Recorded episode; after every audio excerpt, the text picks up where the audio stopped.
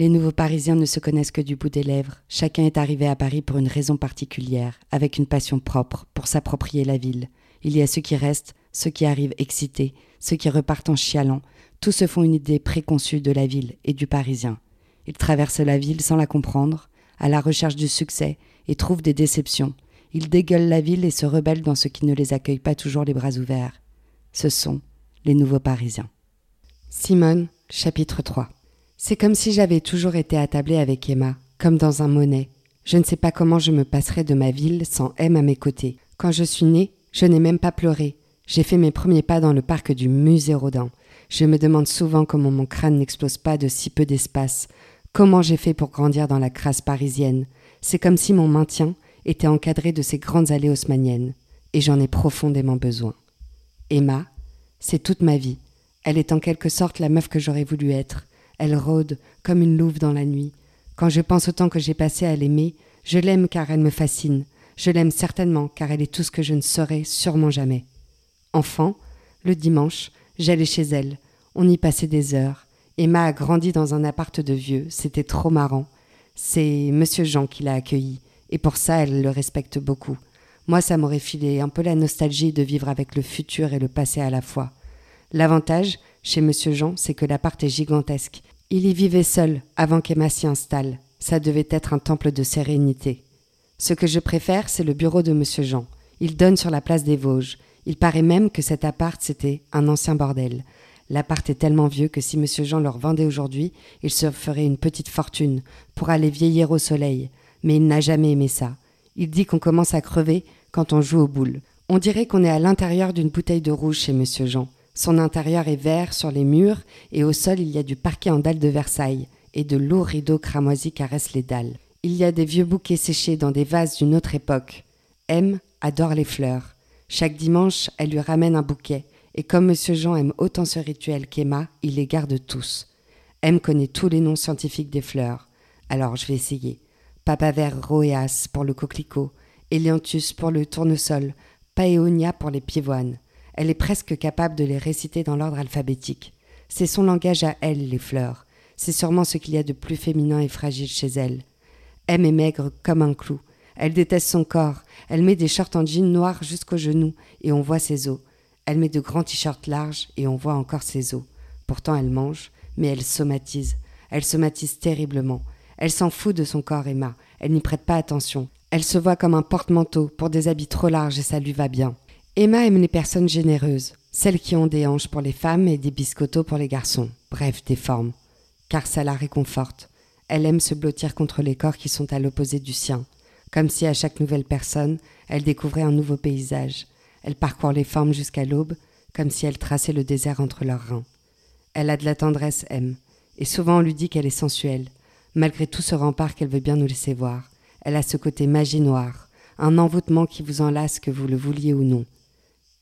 Elle a eu aussi une sale période, M. Un moment où j'ai cru que j'allais la perdre. Elle traînait dans les mauvais coins, avec les mauvaises personnes aux bordures de Paris. Elle m'écrivait tous les jours, et puis de moins en moins, et puis rarement. C'est là que j'ai réalisé qu'il y avait un problème. Romane l'a pris sous son aile, et quand je l'ai revue, elle était encore dans le noir, et malgré la pénombre, j'ai vu ses bras abîmés. Je me suis mise à chialer. Car si je perdais M, je ne m'en remettrais pas. Elle est vraiment tout pour moi, mais la vie l'a tellement défoncée que je comprends qu'au fond, elle ait eu envie de se buter, même si c'était inconscient. Sa force à elle, c'est qu'une fois qu'elle ait eu touché le fond de la piscine, elle a décidé de tout arrêter. Elle a mis toute son énergie dans la sculpture. Alors plusieurs fois, je suis venue pour poser, car elle disait que mes formes l'intéressaient. Elle voyait un truc dans mon corps que je ne verrais jamais. Je lui ai acheté déjà plusieurs sculptures, une femme qui a les yeux fermés, le dos étalé sur un sol avec un genou plié, la simplicité, mais aussi un buste de femme sublime et une sculpture de main délicate. M sait marier la force de la pierre et l'émotion. Elle écrit aussi beaucoup de petites notes qu'elle colle partout chez Monsieur Jean. Elle le fait aussi chez moi. Elle laisse toujours un mot doux derrière elle. M aussi a un double de mes clés. Elle vient faire une sieste l'après-midi quand elle est vraiment épuisée. Et ce n'est pas rare qu'à mon retour, le soir, je trouve un petit bout de papier sur lequel elle m'indique que quelque chose m'attend dans le frigo, suivi du mot baiser.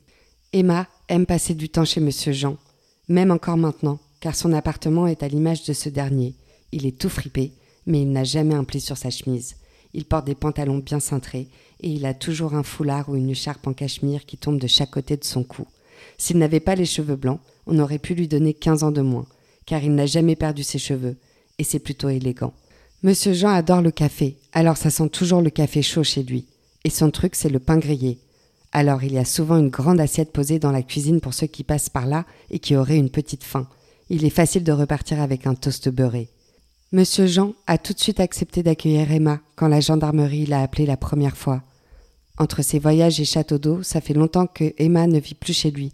Mais si elle est en ville, elle est obligée de déjeuner avec lui le dimanche midi, soit chez eux, soit en terrasse, et peu importe ce qu'elle a foutu la veille. Perso, moi certains dimanches j'en serais incapable. Mais Emma accepte la condition sans sourciller. Et ça arrive que je sois de la partie. Monsieur Jean m'aime beaucoup aussi. Il prend soin de nous. Il nous regarde avec ses yeux verts clairs qui prennent l'eau parfois. Il écoute nos histoires, de garçons, de jobs, et du bout du regard, il nous dit que tout ça va passer naturellement. C'est dimanche, alors on ouvre du pif comme il dit. On déjeune tous les trois, des plats assez compliqués qu'Emma prend le temps de m'expliquer. Mais moi je m'en fous un peu de la bouffe, des petits plats. Je fais la sourde oreille. De toute façon ça imprime pas. J'ai juste envie de me rassasier. M, c'est un père et une mère à la fois. Elle a cette force qui cabre son corps, Rien ne peut la bousculer car elle a déjà vécu le pire. À présent, il ne reste que sa bonté. Les parents d'Emma sont morts. Ils vivaient vers Nantes. Ça lui manque, je le sais souvent. Elle n'en parle jamais. Je crois que c'était un accident. C'est tellement vieux que c'est comme si ça n'avait pas existé. Elle se souvient vaguement d'un homme en bleu qui l'a pris par la main, qui l'a sorti de la voiture, qui l'a éloigné du tas de ferraille. Pour toujours. C'est là qu'Emma a laissé ses parents. Ce que je sais, c'est qu'à l'instant où elle a été orpheline, elle a débarqué chez monsieur Jean. Ils ont toujours eu beaucoup de pudeur. Je n'ai jamais vu une marque d'affection débordée. Bon, après, on peut pas dire qu'il n'y ait pas de tendresse dans leur regard. Ils s'assurent qu'elle ne manque de rien. Et c'est plutôt facile car M n'a jamais besoin de rien. M, je la connais depuis la petite école. Elle venait d'arriver. Et comme deux électrons, on est devenus amis. Et depuis, on a bien changé. On s'est rencontrés car Emma partage tout ce qu'elle a. Et moi, à l'époque, je n'avais pas d'amis. Elle l'avait bien vu et elle a partagé son temps, ses récrés et ses goûters. J'étais devenue assez rapidement sa famille. On a grandi, on a fait pas mal de conneries. M mangeait souvent à la maison le soir, le midi, le week-end. Mon père et ma mère avaient respectivement ajouté un matelas dans ma chambre, au cas où M reste dormir à la maison. Et moi, je venais le week-end chez Monsieur Jean, que mes parents adoraient également. Puis il y a eu la fac. On a saigné les bandes à fac ensemble, on faisait des fucks en passant devant la bibli pour aller se foutre dans un café pendant des heures. On a eu nos examens avec pas mal de facilité, tout en s'assurant des souvenirs cool pour l'avenir. Elle m'a appris l'audace, la liberté et la joie. C'est sûr, on n'est pas devenus les mêmes, bien au contraire. Plus on grandissait et plus on se différenciait. Mais on s'est toujours nourris, et on n'a jamais perdu l'intérêt l'une pour l'autre. Elle s'est fait de nouveaux amis, ces soirées drague dans des appartements miteux, soirées auxquelles je peux aller sans même me faire inviter. Je suis bien la seule. Car s'il y a bien un truc qu'elle n'aime pas, c'est mélanger les horizons, les gens. Elle rend toujours service, ouvre volontiers son répertoire, mais elle entretient des rapports tellement particuliers avec chacun qu'elle ne veut pas tout cacher pour de potentiels potes qui ne s'entendraient pas ensemble. Elle m'a permis de m'émanciper, de sortir de mes clichés de parisienne. Elle m'a appris à ne plus me préoccuper de la vie des autres. Elle m'a suivi dans tous mes castings, elle passait des heures sur son scout pour m'emmener à droite et à gauche, que dans des quartiers qu'elle ne kiffait pas. Tout ça pour moi. On fumait déjà des pètes, on se faisait des soufflettes, et même si parfois on avait des jours rouges, personne ne pouvait savoir si c'était parce qu'on était foncedé ou si on était un peu gêné. M est dans ma vie depuis un sacré bout de temps, et elle n'a jamais bougé. Je la vois rarement, mais quand je suis avec elle, tout m'appartient. M est assez universelle, partout dans le monde ça pourrait être sa maison, elle se sent bien partout alors que moi, mon rythme du cœur bat inlassablement avec la scène. Je peux débarquer à n'importe quelle heure, car ce que je préfère faire avec M, c'est chiller, ne rien faire, l'écouter me parler de tout un tas de trucs indés que je ne connais pas, que je prends rarement le temps de découvrir. Ce que je sais, c'est qu'elle me les raconte bien, et je crois que ce que je préfère, c'est l'écouter parler.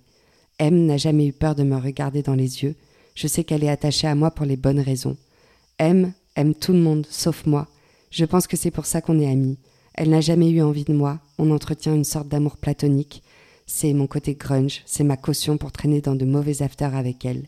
Je sais qu'elle économise, et qu'il est possible qu'un jour je vienne chez monsieur Jean un dimanche et que celui-ci me dise qu'elle est partie. C'est sûrement pour ça que je savoure chaque moment avec elle. Au fond, je sais que ça pourrait être le dernier. Merci d'avoir écouté un épisode de l'œuvre sonore Les Nouveaux Parisiens. Je suis Audrey Gauthier, l'auteur de cette fiction, et je suis ravie de pouvoir partager avec vous mon amour de Paris la nuit, des émotions et de l'amitié. J'espère que la suite vous plaira et que vous vous retrouverez un peu dans les personnages. Peut-être que vous aussi, vous êtes les nouveaux Parisiens. Bref, merci et vivement la suite.